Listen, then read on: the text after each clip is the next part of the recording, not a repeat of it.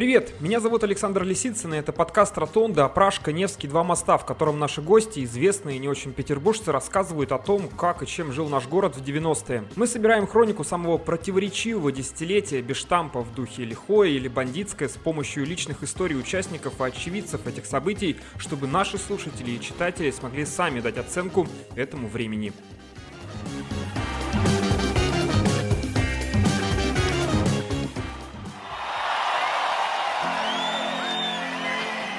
Вы слышите фрагмент выступления группы Scorpions на одном из фестивалей в 1991 году. Рокеры исполняют свой самый главный хит «Ветер перемен». Сегодня в нашем подкасте настоящее роуд-муви из начала 90-х, которого бы не случилось без перестройки и падения железного занавеса. Эта история нашлась в петербургской газете «Час пик». Называется материал «Дай миллион». Приведу небольшую цитату, надо заметить, довольно едкую.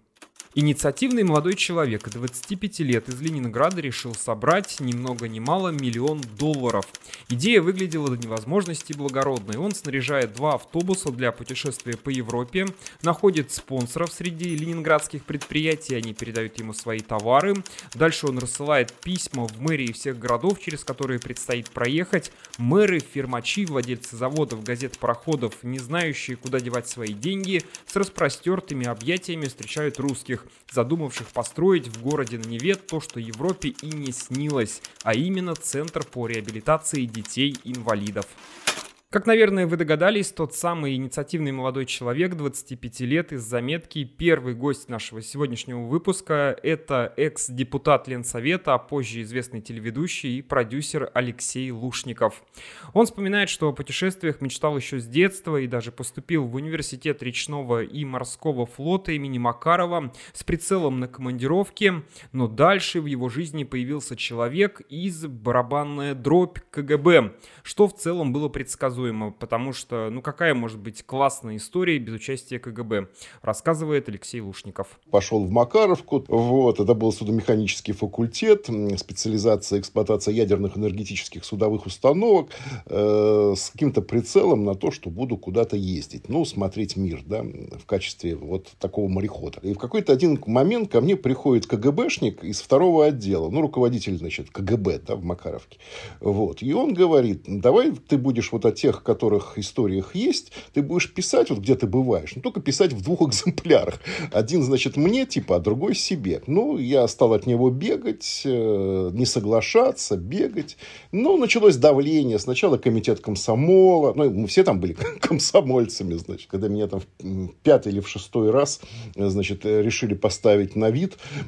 Такой у нас был Саша Пелишвили. По-моему, комсорг он был группы. Он сказал, давайте Лушникова поставим э, для него него особое наказание поставить на вид значит, э, лицом к стенке. Да? Ну и вот с этого момента пошло. Я понимал прекрасно, что и дальше, в общем, все это будет нагнетаться. Так и было. Чем больше я, значит, уходил от разговора со вторым отделом, ну, вот с этим КГБшником, значит. Ну и в конце концов все это закончилось тем, что я уже был вынужден просто написать заявление об уходе. Так я вот не проучился полные четыре курса. После ухода из университета Алексей Лушников все больше занимается общественной общественной деятельностью и городской политикой.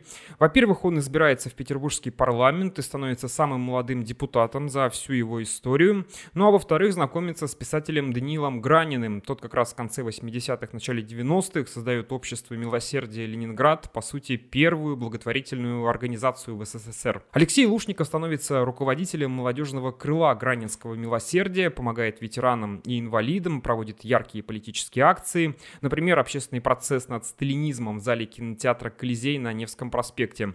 Еще одна идея героя нашего подкаста тех лет – отправить миллион писем генсеку СССР, ну то есть Михаилу Горбачеву. Дело в том, что все чувствовали, что не хватает горбачевских э, реформ, не хватает перемен, надо идти дальше, а чувствовали, что страна топчется на месте, не хватает политической воли на то, чтобы идти дальше. И вот родилась такая история, такая идея, ну вот сделать э, вот этот купон, купон с адресом в Кремль Горбачеву, где каждый э, писал, что он требует перемен требует перемен. И многие газеты, кстати, тогда откликнулись на нашу просьбу. «Комсомольская правда», «Та комсомольская правда», «Смена», э, по-моему, «Известия». Я сейчас уже, конечно, не помню, какие эти были газеты, но понятно, что тиражи были э, огромные. В том числе, кстати, аргументы и факты, по-моему, которые тоже тогда имели колоссальный тираж. И читателю требовалось вот вырезать этот купон, положить в конверт и отправить Горбачеву в Кремль.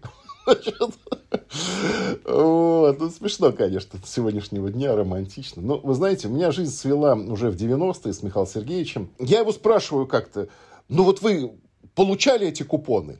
Ну вот как-то это повлияло? Что-то было? Вы помните это вообще? Он говорит, Леша, у меня э, Леша говорит, Леша, влияло все. Говорит, купоны были, не были, не помню, но влияло все.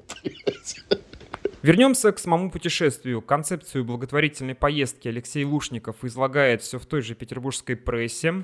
Несколько газет откликаются на эту идею и, как бы сказали сегодня, обещают информационное сопровождение. Жить участники каравана собираются в палатках, запасы еды тоже берут с собой. В общем, такие походные условия. Среди желающих присоединиться к путешествию журналист газеты «Смена» Алексей Разоренов. Это второй герой нашего выпуска. Он вспоминает, что к тому времени уже был знаком с Алексеем Лушниковым и поэтому смело отправился к нему в офис с деловым предложением. В газете прочитал, что появилась идея такой акции, да, проехаться по Европе и собрать, э, значит, вот конский миллион денег. Я пришел к Лушнику и сказал, э, возьмите меня, я, во-первых, ну, я все-таки представляю редакцию, э, которая является соорганизатором, а во-вторых, я, в принципе, полезный. Да? Я умею там ставить палатки, разводить примуса. Плюс я говорю Алушнику, я еще немножко пою на гитаре. Там.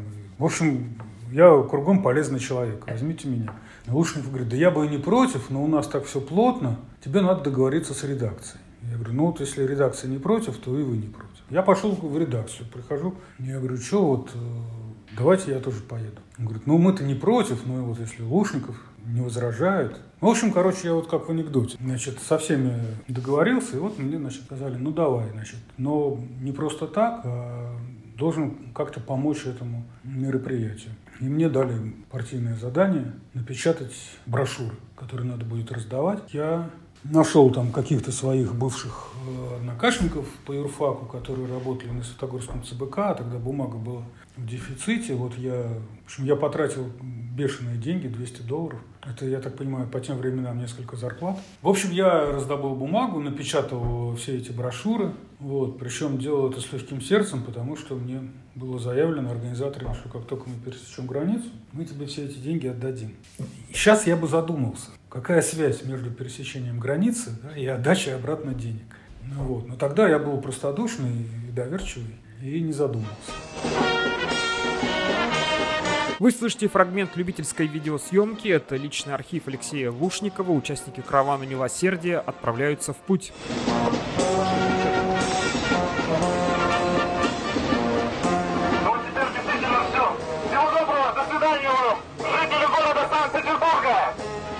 Караван милосердия отправляется в путь во второй половине июня 1991 года. Провожают путешественников торжественно с концертом на стрелке Васильевского острова и разводом по этому случаю биржевого моста. Еще одна цитата из статьи «Дай миллион». Через пять дней, почти штурмом взяв границу, промчавшись без остановки по Польше, на полдня задержавшись в Берлине, мы прикатили в Западную Германию. Завоевание Европы должно было начаться с города Ройтлингена. От городка Ройтлинген у Алексея Разоренного каких-то супер ярких воспоминаний не осталось. Поразили молодого журналиста совсем другие, совершенно не связанные с географией вещи. Самое сильное впечатление, да простят меня слушатели, это как пахло в общественных туалетах. Поскольку это было, ну, это было частая такая в нашем случае локация, да, когда мы приезжали в какие-нибудь там кемпинги, и вот ты заходишь туда, и ты не хочешь уходить. Потому что так, как пахнет в этом сортире, да, и, ну еще пойди поищи, да, где так пахнет. Конечно, не укладывалось в голове, да, вот как так может быть. Я помню, мы с друзьями ездили автостопом, путешествуя по монастырям севера, там Ферапонтов монастырь, Кириллово-Белозерск. И вот мы приезжали, я не помню, по-моему, Пикалево это было, на автобусной станции попытался я зайти в туалет, э, который, ну, он не законсервирован, он рабочий. Значит, и вот э, эта картина, которую я никогда не забуду, да, потому что э, весь пол натурально залит фекалиями, через них проложены доски, да, по которым надо идти осторожно, потому что они тонут под весом идущего, и там плавает дохлый кот. И вот с таким э, социальным опытом, да, ты попадаешь вот в этот вылизанный, вкусно пахнущий э, тубзик. Это, конечно, это было культурным шоком. Вы слышите фрагмент любительской видеосъемки. Участники «Каравана милосердия» рассматривают прилавок с оружием в одном из немецких городов. Langsam. Гангстер? du? А? Ну, а ты гангстер? Langsam, aber sicher. Рассказывает Алексей Лушников. Ну, слушайте, смотрите, мы перед этим списывались с мэриями этих городов. Там был на, у каждой мэрии города был какой-то ответственный, который, значит, э, э, с нами находился в контакте. Вот. Мы приезжали и попадали на ту точку, которая выделяла нам мэрия. Как правило, это Ратушная площадь, ну, центральная площадь города перед самой мэрией. Вот. Дальше мы вытаскивали то, что мы с собой привезли. У нас были какие-то сувениры, там, э, значки, брелки, матрешки, альбомы, блокноты, все, что только может. И начинался концерт параллельно. Реакции были разные. Кто-то был больше вовлекался, кто-то меньше вовлекался. Ну, понимаете, это такое вот очень было ощущение. Мы понимали, что это мы некий определенный шлейф Горбачева здесь и той советской перестройки, которая идет. Но мы были частью этой перестройки, да. А что больше всего сейчас не хватает? Больше всего Родины. И друзей. Переписывайтесь. Вы слышите фрагмент любительской видеосъемки «Место действия Германия». Участники «Каравана милосердия» берут интервью у местных русскоговорящих жителей. А вы бы хотели, чтобы кто-то из ребят Советского Союза вам написал?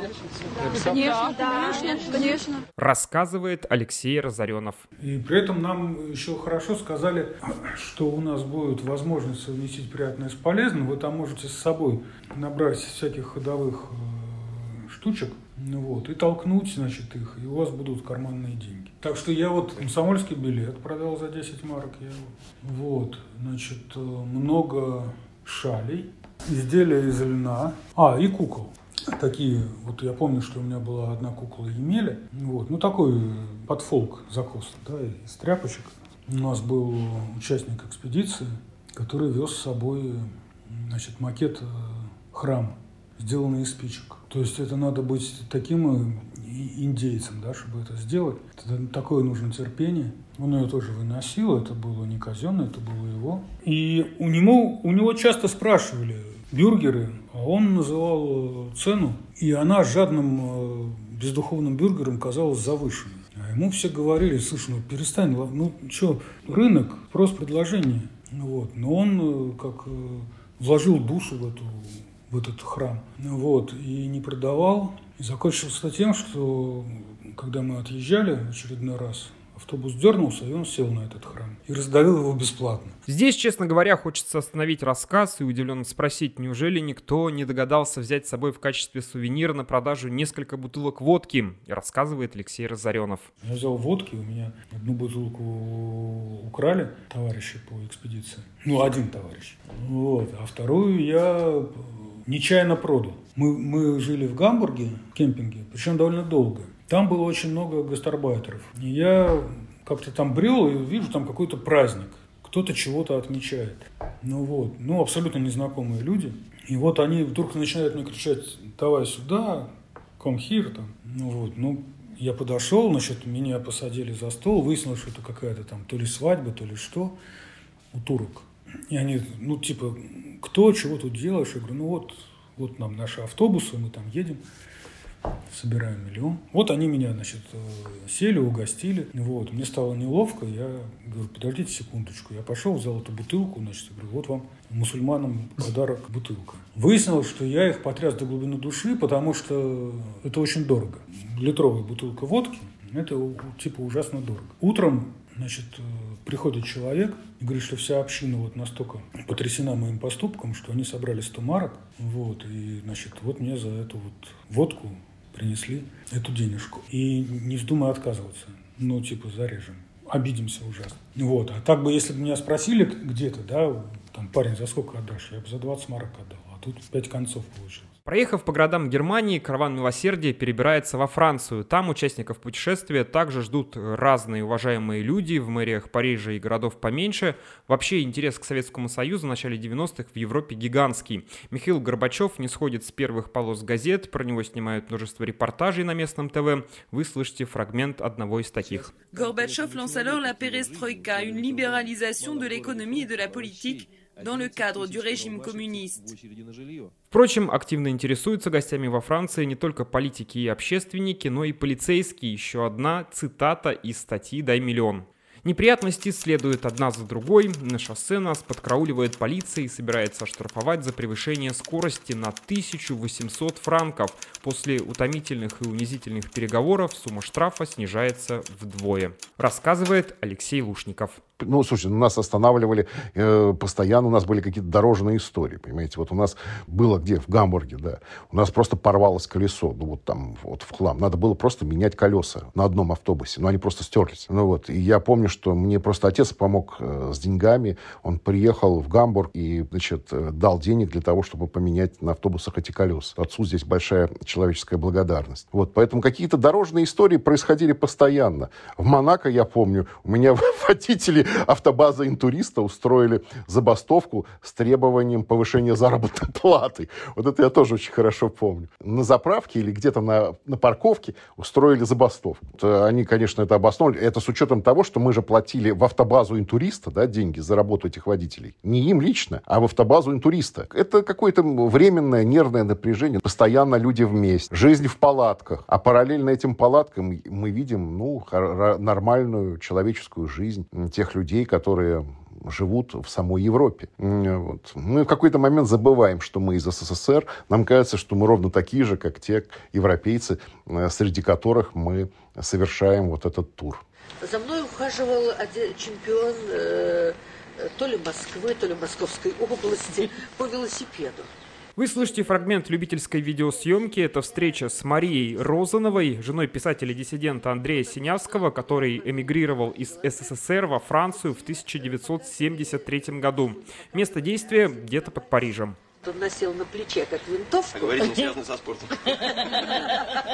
Ну, это, это, простите, тогда называлось не спортом. Это называлось, это был не спорт, а роман. Это другая, другая профессия.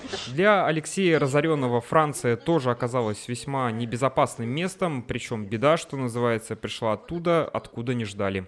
Нет, это, это было, мы были в, в городе, о существовании которого я ничего не знал. По-моему, назывался Нарбон, на юге Франции, на берегу моря мы остановились на каком-то ну, очередном кемпинге, а я уже к тому моменту, поскольку не мог каждый день колдовать у примусов, типа всем объяснил, как надо обращаться с примусами, у нас там были дежурства по кухне. Вот, и два молодых человека значит, поставили примуса, чтобы приготовить пищу. И поскольку они были парни смекалистые, они закопали эти примуса в песок, ну, чтобы они не шатались. Вот, и на них ставили сверху молочный бидон такой, как из магазина, 50 литров. Значит, они вот э, накрыли э, примус этим бидоном, им показалось, что что-то не так, что-то там травит, шумит, и попросили подойти и посмотреть. А были созданы идеальные условия для чрезвычайного происшествия, потому что, во-первых, солнце 40 градусов, значит, раскаленный песок, в этот песок закопан примус, сверху он накрыт практически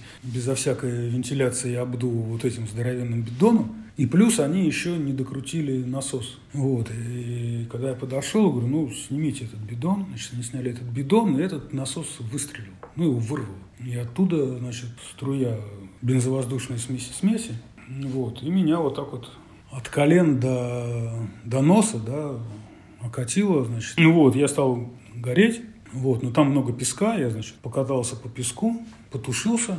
Еще было какое-то просто на меня снизошло какое-то озарение, я сказал, есть у кого-то помазок и бритва. Вот я встаю уже потухший там, да, мне принесли, значит, помазок и бритву, я пошел, значит, решил, что мне надо обязательно соскоблить все, что осталось от волос, ну вот, потому что сейчас кожа слезет и будет очень больно. Ну, в общем, я так обгорел конкретно, особенно вот сожгло подмышку. И вот меня привезли в больничку, и мне там чего-то дали пожевать, сделали перевязку, дали каких-то мазилок и отпустили с Богом, сказав, что я буду жить. Вот, а, а обошлось это в, какие-то ядерные деньги. Не знаю, там 800 франков или что. Ну, это, конечно, было досадно, потому что мы потом приехали в Италию, и там люди купались в море, а я плавал на боку исключительно, да, вот с этой перебинтованной культей. Вы слышите фрагмент любительской видеосъемки. Участники каравана милосердия поют в автобусе по дороге в очередной город.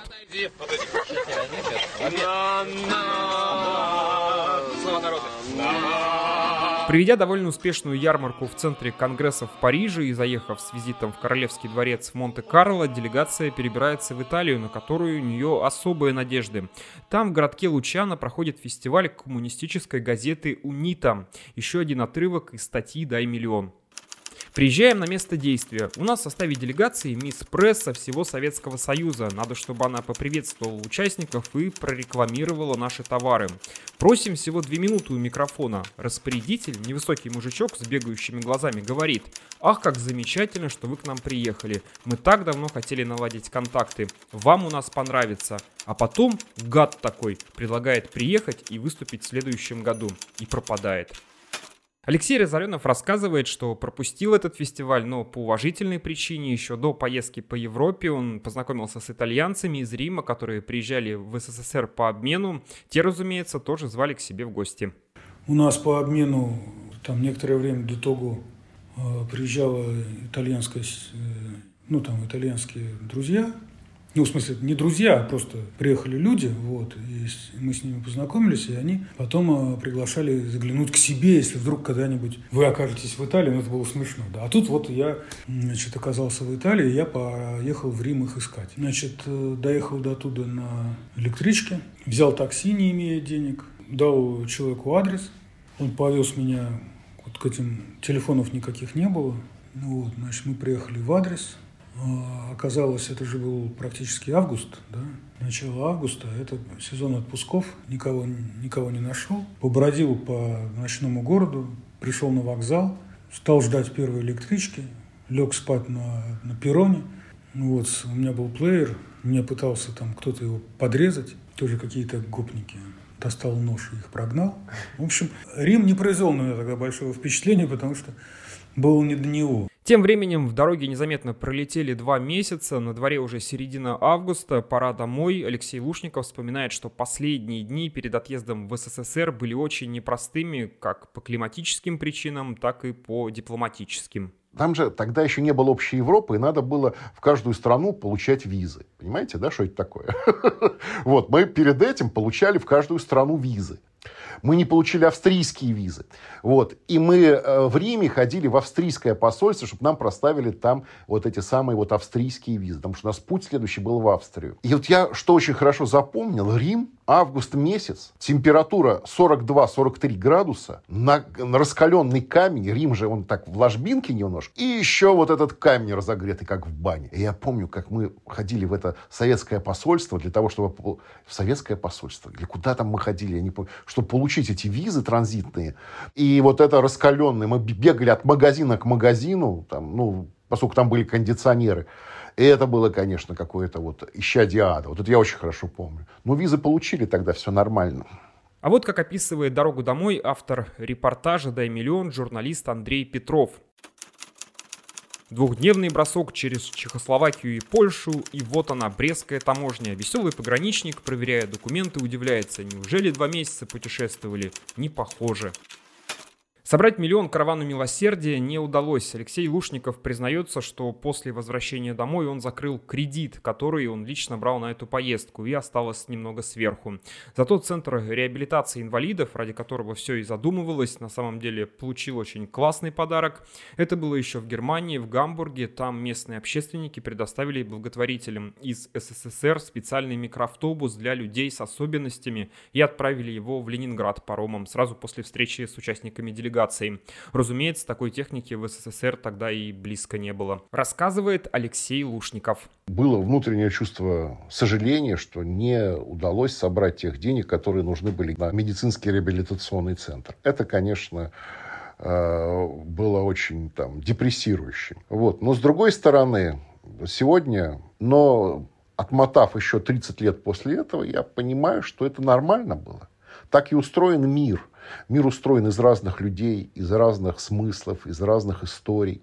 И для нас, и для меня лично тогда это была школа. Школа взаимоотношений с людьми, школа испытаний, школа коммуникаций, мне это вот сейчас очень помогает в жизни. Повторите наши дни, вот такое путешествие по всей Европе и вовсе представляется чем-то, если не фантастическим, то очень-очень непростым. Россиянам все сложнее выехать за границу из-за санкций. По телевизору еще и русофобией пугают. Алексей Разоренов один из тех, кто, несмотря на все эти трудности, продолжает бывать за пределами нашей страны. Во-первых, очень э, настроения поменялись очень сильно.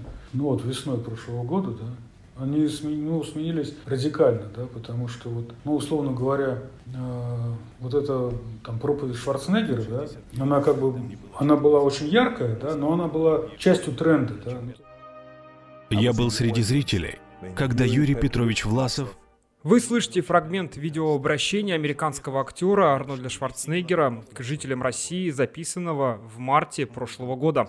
И вот он я, 14-летний мальчик, вдруг стою перед сильнейшим человеком в мире. Э, после известных э, значит, событий там под Киевом, да, к сожалению, этот тренд серьезно пострадал. Собственно, после этого-то и началось вот это все, да, потому что до этого там всячески подавались сигналы, да, что мы там, там держитесь, там, ребята, да, вот, мы с вами, там, мы, мы вас ни с кем не путаем, да, мы отличаем одно от другого. Вот, потом этого всего стало там на порядок меньше. Ну и напоследок Алексей Разоренов рассказывает про недавний случай, который произошел с ним в одном из зарубежных супермаркетов и который лично для него означает, ну скажем так, некоторую надежду на то, что не все так плохо. Забавный штрих. Я покупал масло э, машинное в магазине типа Уби. Подхожу на кассу с этой канистрой вот, и говорю, что вот у меня масло. Значит, и девушка у меня за кассой спрашивает, а у вас есть карточка? Я говорю, ну у меня нет карточки. Она говорит, может быть, хотите приобрести? Я говорю, да я не хочу приобрести, я, я проездом. Она говорит, а вы откуда? А я как-то на автомате говорю, я из Петербурга. Потом думаю, вот сейчас начнется. Вот, а она говорит э, там предыдущему покупателю, мужчина, мужчина, типа, вернитесь, пожалуйста, можно вашу карточку? И она, значит, его карточкой оформила мне скидку, а скидка конская, да, там 30%. Вот. Ну вот и таких э, историй дофига. Вы слушали подкаст «Ротонда» «Пражка Невский два моста», в котором мы рассказывали про путешествие каравана милосердия по странам Европы летом 91 года. Ищите наши истории на всех актуальных платформах с подкастами. Пока!